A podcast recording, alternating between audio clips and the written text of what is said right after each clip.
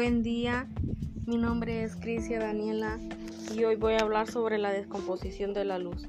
La luz blanca está compuesta por luces de siete colores diferentes. Estos se pueden comprobar si se hace que un rayo de luz inicia sobre el agua, haciendo que se refracte. Cada color se propaga con su propia velocidad y emerge del agua con un ángulo diferente. El espejo proyecta sobre la pantalla los colores del arco iris. Bueno, ahora yo soy Ashley Cristino soy Hernández y voy a proseguir con el tema de la descomposición de la luz. Conocemos como la luz blanca la luz que proviene del sol.